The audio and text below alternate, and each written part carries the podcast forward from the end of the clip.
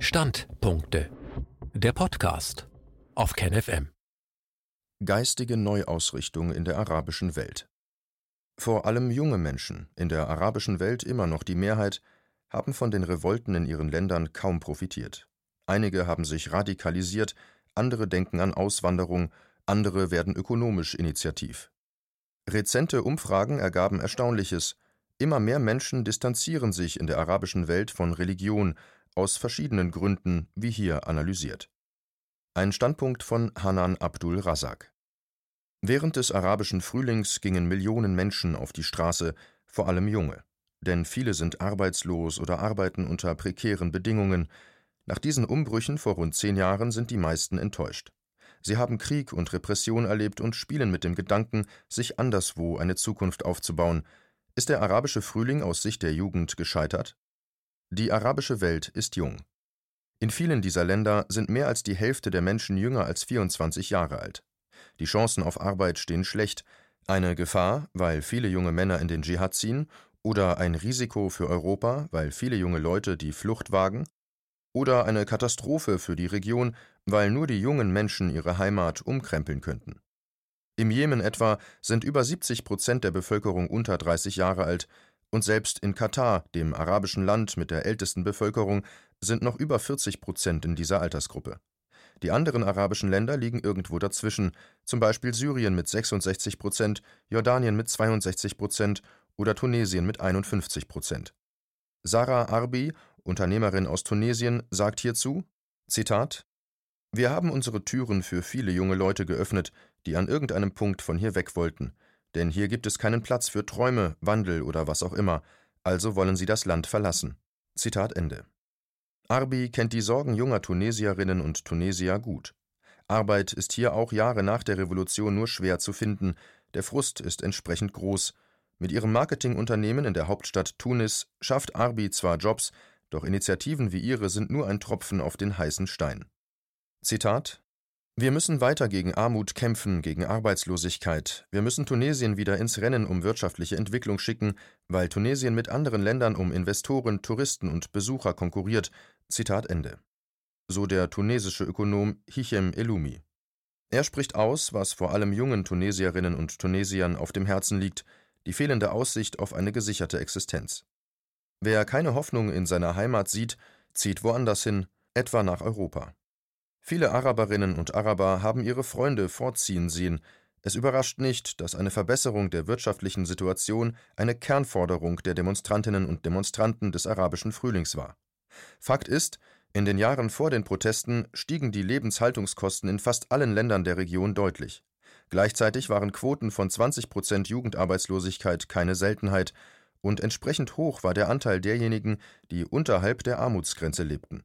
Bei der Willkür der Behörden, Korruption und der starken Einschränkung politischer Rechte wie Rede- und Demonstrationsfreiheit wuchs die Wut stetig. Besonders bei denjenigen, die ihr ganzes Leben vor sich haben. Die gemeinsame Stimme als Vermächtnis. Moritz Behrendt, Nahostjournalist, hierzu: Zitat: Es gibt weiterhin sehr viel Wut. Bei vielen ist auch Frustration dazu gekommen, weil sich ihre Hoffnungen nicht erfüllt haben, weil sich zwar einiges geändert hat, aber nicht unbedingt zum Besseren und weil die jüngere Generation ganz im Allgemeinen auch nicht profitiert hat von den Veränderungen. Andererseits haben die jungen Leute erlebt, dass sie nicht mehr überhört werden können, wenn sie gemeinsam ihre Stimme erheben, und das ist ein Vermächtnis des arabischen Frühlings, das nicht unterschätzt werden sollte. Zitat Ende. Junge Menschen mit schlechten wirtschaftlichen Perspektiven sind eher bereit, Risiken einzugehen. Davon profitieren allerdings auch extremistische Gruppen, wie der tunesische Imam Mohammed Ben Hamouda beobachtet. Zitat Es gibt viele Gründe für Extremismus, etwa Armut oder das Bedürfnis nach Aufmerksamkeit. Für viele Jugendliche werden Terroristen zu Helden, die die Welt retten. Zitat Ende. Ob nun Mobilisierung bei den Protesten oder Radikalisierung durch Extremisten danach, das Internet ist ein Schlüssel, denn dem arabischen Frühling ging eine globale Kommunikationsrevolution voraus. Blogs, Facebook, Twitter, auch immer mehr Araberinnen und Araber kommunizierten und informierten sich im Netz. Die ältere, analoge Generation schien in einer anderen Welt zu leben, und das galt auch für die herrschenden Politiker. Es heißt immer, ohne die sozialen Medien hätte es die Proteste nicht gegeben. Könnte es gar eine Facebook-Revolution gewesen sein? Behrendt stimmt dem nur bedingt zu. Zitat Die sozialen Medien haben eine entscheidende Rolle gespielt. Ohne Facebook und Twitter hätten sich die Aktivisten nicht im gleichen Maße vernetzen können und wahrscheinlich auch nicht Hunderttausende Menschen für Demonstrationen mobilisieren können. Dennoch würde ich nicht von einer Facebook-Revolution sprechen. Denn erstens waren die Forderungen ganz analog, es ging um Arbeitsplätze, um bezahlbare Lebensmittel, um Würde, und zweitens wären die langjährigen Machthaber, etwa in Tunesien oder in Ägypten, nie abgesetzt worden, wenn sie nicht die Rückendeckung des Militärs verloren hätten, und das war wiederum eine ganz konkrete Folge der wochenlangen Proteste auf der Straße und nicht im Netz. Zitat Ende. Die junge Generation ist im Aufbruch, und der arabische Frühling hat vielen gezeigt, dass sie etwas bewegen können. Auch bei den Protesten in Algerien im Frühling 2019 waren es vor allem junge Menschen, die sich gegen das Regime auflehnten und selbstbewusst Forderungen stellten. Dabei wissen auch die jungen Algerier, dass die Demonstranten der ersten Welle des arabischen Frühlings nicht immer die Früchte ihres Mutes ernten konnten, und so fragen sich Millionen von Jugendlichen in der Region, wie es nun für sie weitergeht. Identitätsfindung mittels Arbeit. Der Anteil der Kinder in der Region geht langsam zurück. Dafür gab es heute besonders viele junge Männer und Frauen zwischen 14 und 29 Jahren. Sie wollen arbeiten und eine Familie gründen, sie suchen ihren Platz in der Gesellschaft. Ein Problem für viele arabische Gesellschaften, die den nötigen Wohlstand oft nicht bieten können. Viele dieser Jugendlichen sind noch gut ausgebildet. Und in Ländern wie Deutschland oder Österreich leben immer mehr Ältere und werden Fachkräfte händeringend gesucht. Könnte man da nicht eine Win-Win-Situation schaffen? Behrendt, Zitat Bis die europäischen Staaten eine Einwanderungspolitik haben, die diesen Namen wirklich verdient, ist die jetzige junge Generation in der arabischen Welt wahrscheinlich längst nicht mehr jung. Außerdem wäre es politisch in Europa kaum zu vermitteln, gezielt Araberinnen und Araber für den Arbeitsmarkt in Europa anzuwerben. Es kommt ein weiterer Punkt dazu.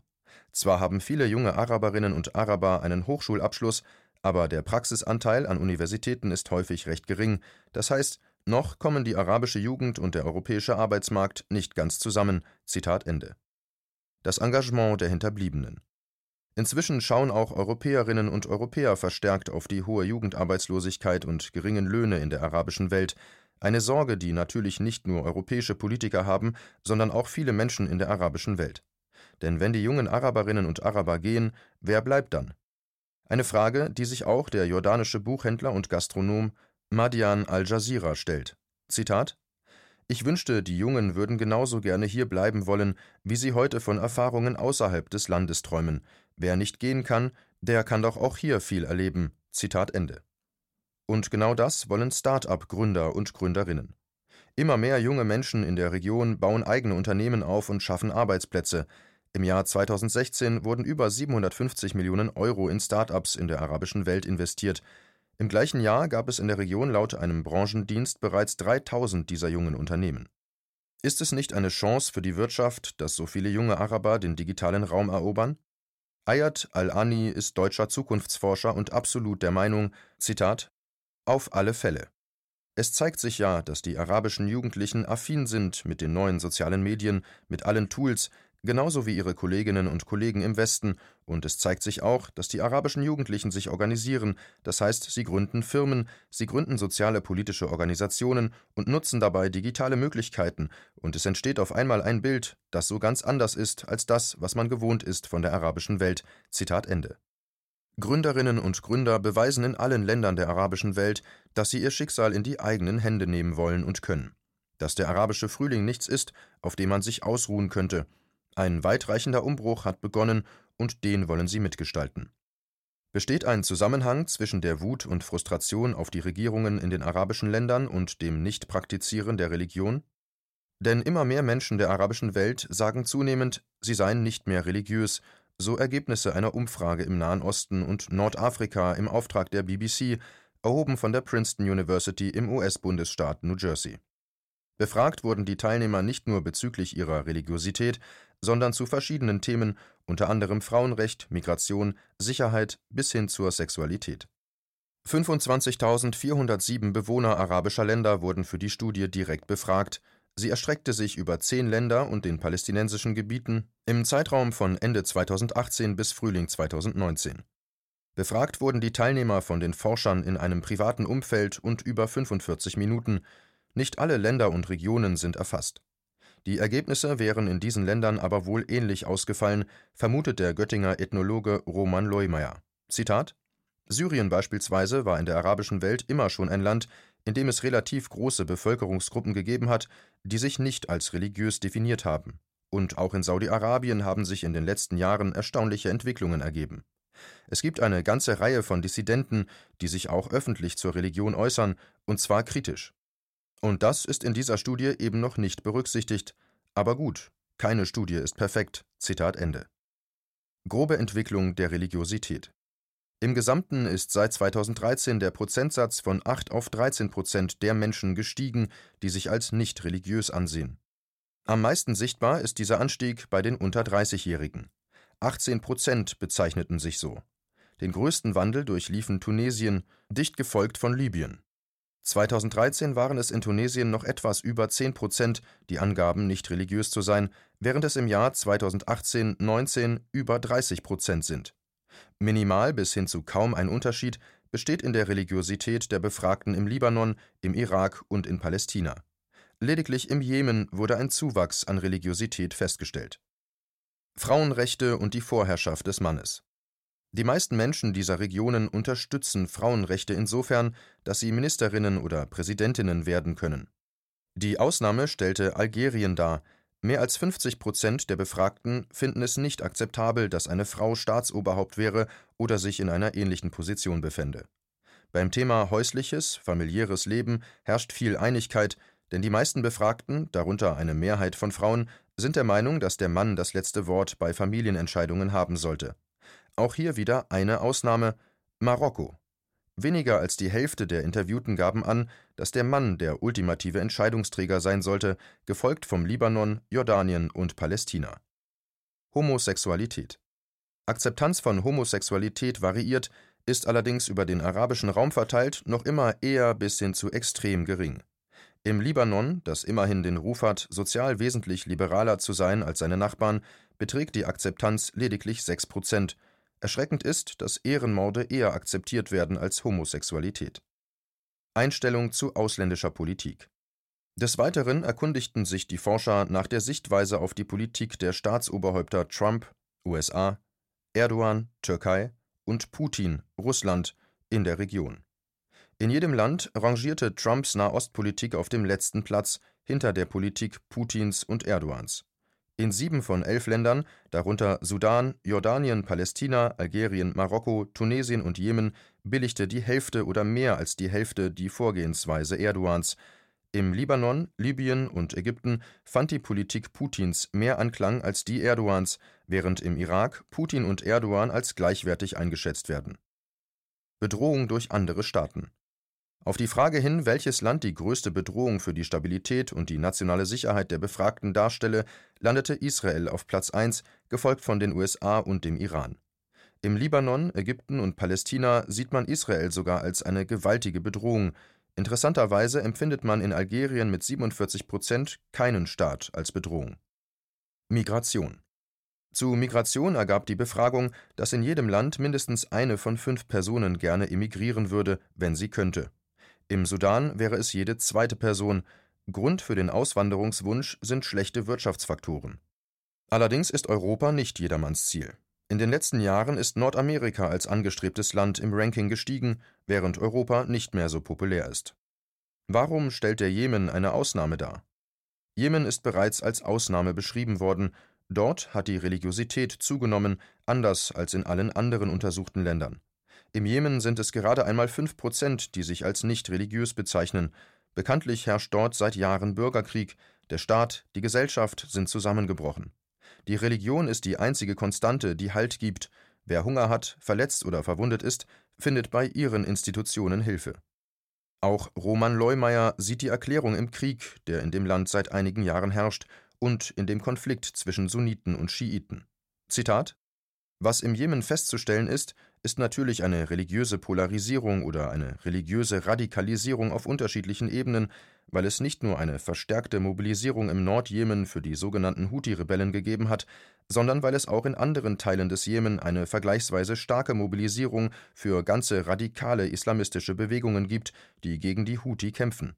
Von daher findet im Jemen die Auseinandersetzung um die Zukunft des Staates eben auch sehr stark auf einer religiösen Ebene statt, und deswegen ist es nicht erstaunlich, dass religiöse Fragestellungen sich anders entwickelt haben als in anderen Ländern der Region. Zitat Ende. Aufklärung sei nötig. Traditionsverhaftet, rückständig und modernitätsfeindlich, die islamische Welt brauche dringend eine Aufklärung, so wird der Islam von vielen betrachtet. Besonders bei jungen Menschen scheint Religion allerdings aus der Mode zu geraten. Hierfür gibt es unter anderem zwei Erklärungen. Erstens der politische Islam als abschreckendes Beispiel. Islamistinnen und Islamisten waren in den letzten Jahren allgegenwärtig. In der Öffentlichkeit wird derart viel über den politischen Islam gesprochen, dass er die Alltagsfrömmigkeit der Menschen thematisch überwölbt, auch Musliminnen und Muslime sind zum Teil abgestoßen. Hinzu kommen die vielen Niederlagen des politischen Islam in den letzten Jahren, beispielsweise die Zurückdrängung des IS, aber auch Misserfolge gemäßigterer islamischer Parteien wie Ennahda in Tunesien, Hamas im Gazastreifen oder Hisbollah im Libanon. Zweitens die sozialen Medien und das Internet. Die religiösen Autoritäten verlieren an Gewicht, da Oberhäupter zumeist ältere Männer sind, die keinen Zugang zu den Jugendlichen mehr finden. Die Jugendlichen suchen sich im Internet ihre eigene Religion zusammen. Findet eventuell eine Säkularisierung statt?